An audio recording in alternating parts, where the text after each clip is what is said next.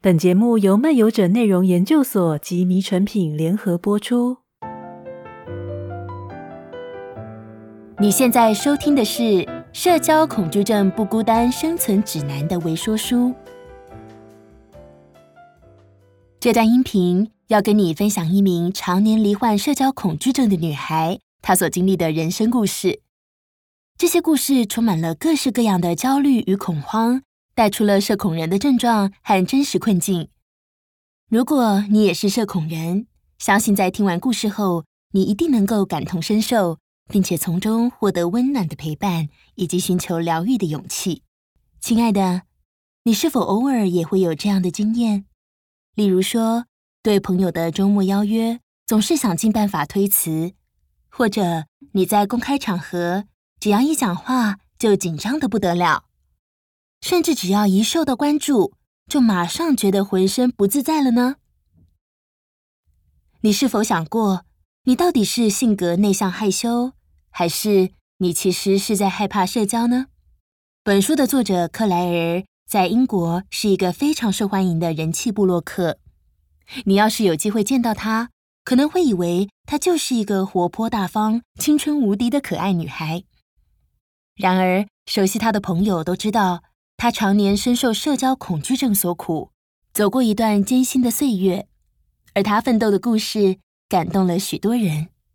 的确，为了走出社交恐惧的黑暗牢笼，克莱尔经营了一个名为“我们都是疯子”的部落格。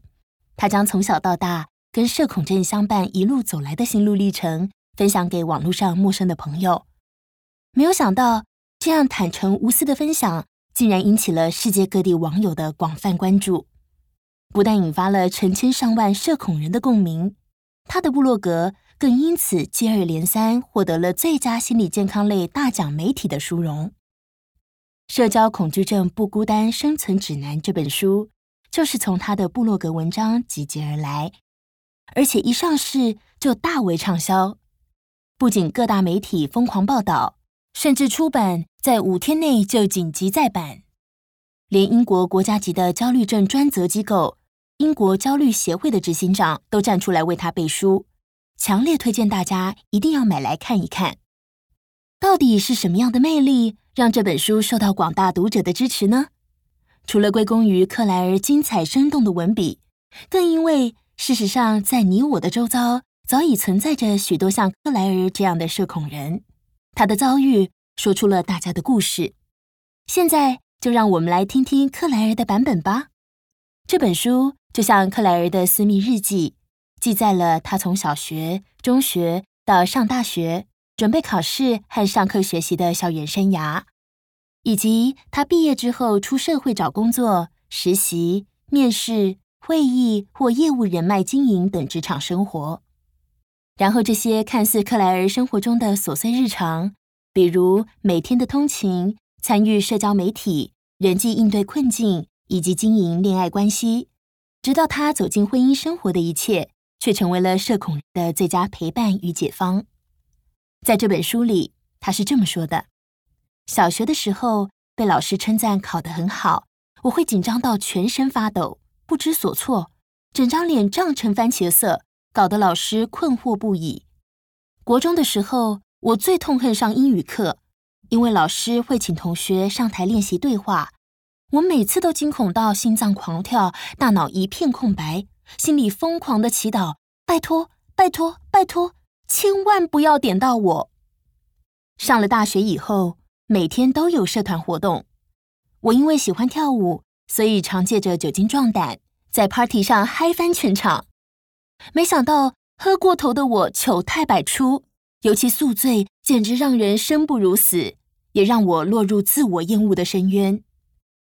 面试工作时，即使我明明就已经演练了好几个晚上，却仍然惶恐不已，连走路都在抖。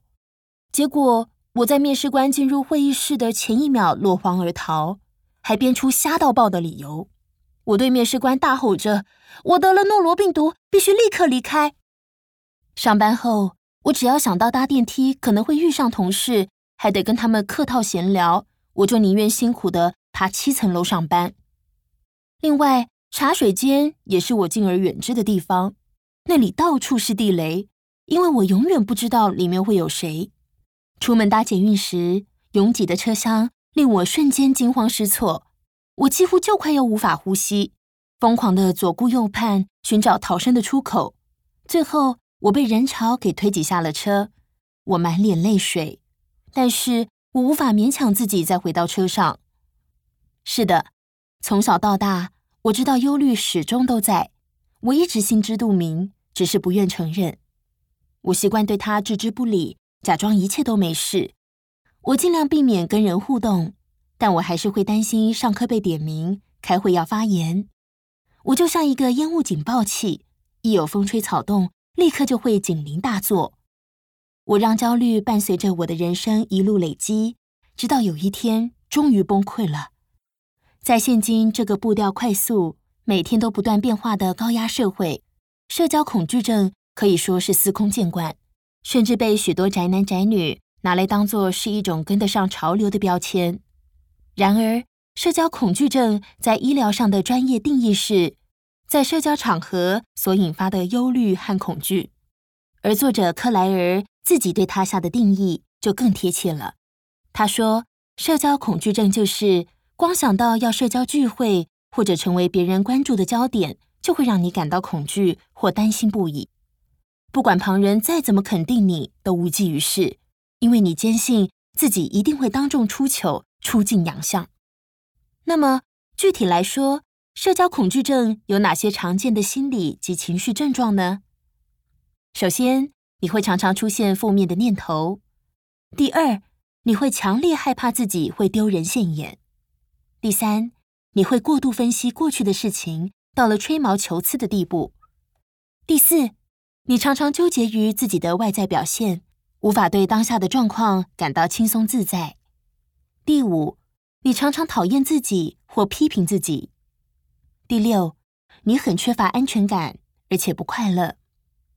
这些都是社交恐惧症典型的症状，每个人都可以用来判断是否罹患这种疾病的指标。严格来说，社交恐惧症源自于焦虑，而许多时候，焦虑的产生往往来自于我们内心的负面思考模式。这本书中也归纳出了几种最常见的负面思考模式。第一种思考模式就是极端思考，也就是说，认为没有达到百分之百完美的事情都是垃圾，一无是处。像是你会听见以下的对话。那次谈话没有完全按照我想要的方向进行，根本浪费时间，是吗？但很多时候聊得很开心，你甚至把对方逗笑了耶。不，聊得烂透了，我失败了。第二种思考模式叫做预测未来，也就是说，对那些还没有发生的事情做出糟糕的预测，像是以下这样的想法：明天晚上的同学会一定没有人理我。我会表现得像个白痴，或者是等一下开会，我一定会讲得结结巴巴、丢人现眼。我永远都不要想升职了。第三种思考模式叫做读心术，也就是自以为能看穿别人内心的想法，像是心里常常会冒出这样的 OS：艾玛刚刚跟我打招呼的时候，一脸的不耐烦，她是可怜我才会跟我说话，她一定很瞧不起我。第四种思考模式叫做自动对号入座，也就是习惯把所有的事情都揽到自己的身上，觉得一切都跟自己有关。像是以下的这番对话：山姆看起来脸超臭的，我想他对我有意见。哦，或许只是因为他感冒了，身体不舒服吧？不，肯定是我得罪了他。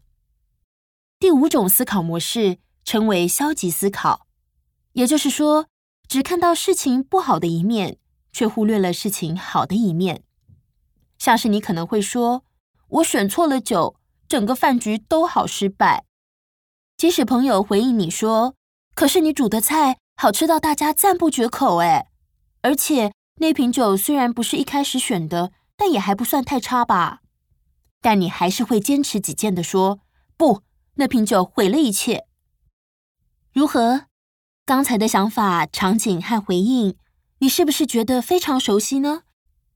在这本书中，克莱尔的人生际遇让我们见识到各式各样的焦虑，以及那些命悬一线、恐慌发作的时刻，包括突然暴冲的负面情绪、严苛的自我批判、患得患失的人际玻璃心，还有最重要的，书里表达了对身边的照护者那种既无奈又愧悔的心情。事实上，大多数人可能都很难接受或承认自己罹患了社恐症，更不要说去面对和治疗。因此，克莱尔为读者做了充分的心理建设。他说：“关于社交恐惧，有几件事情你必须知道。第一，完全不需要羞愧，社恐症跟你的性格能力没有半点关系，这是一种真实存在的疾病。第二。”社恐症比你想象中的更常见，程度从轻微到严重的都有。第三，社恐的情况不会一夕之间就好转，你得准备好好奋战一番，并且坚持规律的生活。第四，你可能会忍不住想上网去寻找资料或支援，但是请务必小心网络讨论区，因为很多缺乏前因后果的讨论，往往会害得你更加绝望。一旦你有社恐症的征兆，焦虑就会以很多种面貌埋伏在你生活中的各个角落，包括读书、考试、开会、聚餐，甚至是用约会网站谈恋爱，或是用脸书和 IG 交朋友。只要你稍不留神，焦虑就会突然冒出头来，将你推入深渊。所以，当你有难以应付的焦虑，甚至已经到了社恐的程度，请务必正视自己的心理状态。只要你愿意面对这种疾病，勇敢地找寻出口，就是跨出了重要的第一步。在这本书中，克莱尔以过来人的心情，将自己实践过最有效的方法推荐给读者。这些方法包括了：一、评估长期或短期的抗焦虑药物；二、建议营养又补充能量的饮食清单；三、适合常常练习的运动。四、找心理师咨商应该注意些什么？以及五、行为疗法和暴露疗法等等，这些方法都非常的实用。另外，书里也推荐了舒缓压力和调节情绪的方式，例如做手工艺，在自己的能力范围内养一只宠物，或者是自我喊话来增加自信心。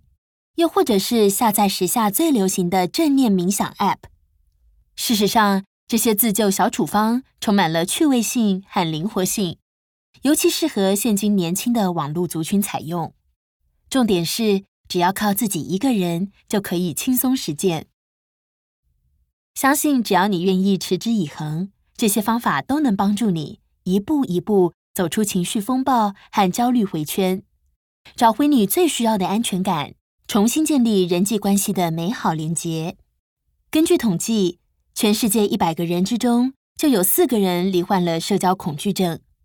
也就是说，你认识的任何一个人都可能正在忍受焦虑的折磨，无论他看起来多么笃定且自信。就如同原书名《We Are All Mad Here》所言，或许人人都是疯子，但你既非怪胎，也不是个失败者。最重要的是，你绝不孤单。这就是克莱尔想要告诉你的事。他愿意公开亲身经历，写下这本社恐女孩的抗焦虑日记。他是如此真诚，且充满了勇气面对自己的人生。如果你也是社恐人，就让这本书陪伴你走过焦虑的时刻，安抚崩溃的情绪，强化心理防御力，找回面对世界的勇气吧。本音频由漫游者文化与变路文化联合制作，朗读者李云晴。